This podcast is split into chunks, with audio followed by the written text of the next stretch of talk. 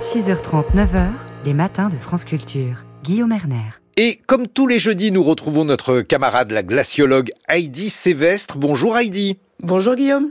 Alors apparemment, vous êtes de retour dans l'Arctique. Oui, quel bonheur. Je suis de retour dans la ville la plus au nord de la planète.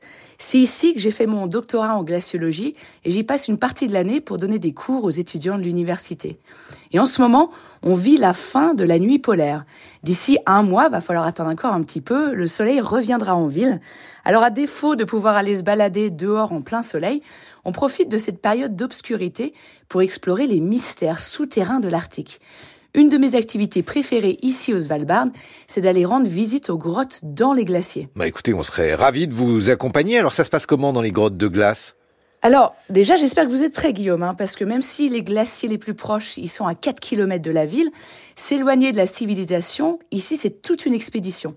On part souvent en ski ou en scooter des neiges, et toujours en groupe, parce que partir tout seul, ça serait bien trop dangereux entre le risque d'avalanche, de tomber dans une crevasse ou encore voir les changements de météo qui sont très rapides, il faut rester vigilant.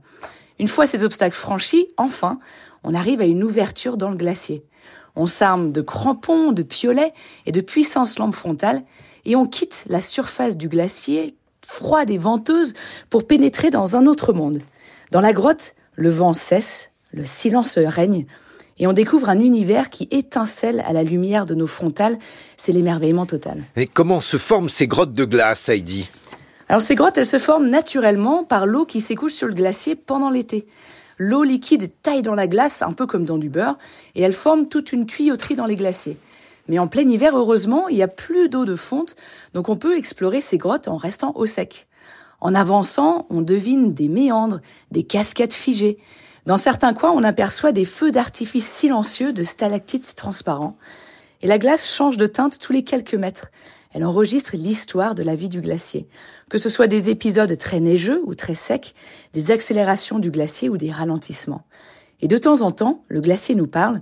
Il craquelle, il siffle ou il gargouille, nous rappelant très justement qu'il est encore bien vivant. Bon, mais c'est pas dangereux d'aller visiter ces grottes?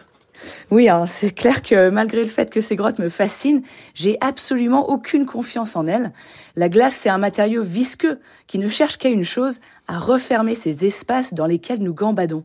Je me souviendrai toujours de mon ancien superviseur de thèse qui s'était retrouvé pris au piège avec 25 étudiants dans une grotte alors qu'une partie s'était effondrée derrière eux. Alors tout s'était bien terminé, hein, mais depuis c'est clair que je regarde plus les grottes de la même façon. Mais c'est vrai que la beauté de ces lieux me fait souvent oublier ces craintes. Et c'est pour ça que je continue à y emmener un maximum de personnes pour que d'autres aussi puissent avoir ce privilège d'observer un des écosystèmes les plus beaux sur Terre. Bon, c'est sûr que ces grottes ne doivent laisser personne de glace. oui, c'est sûr.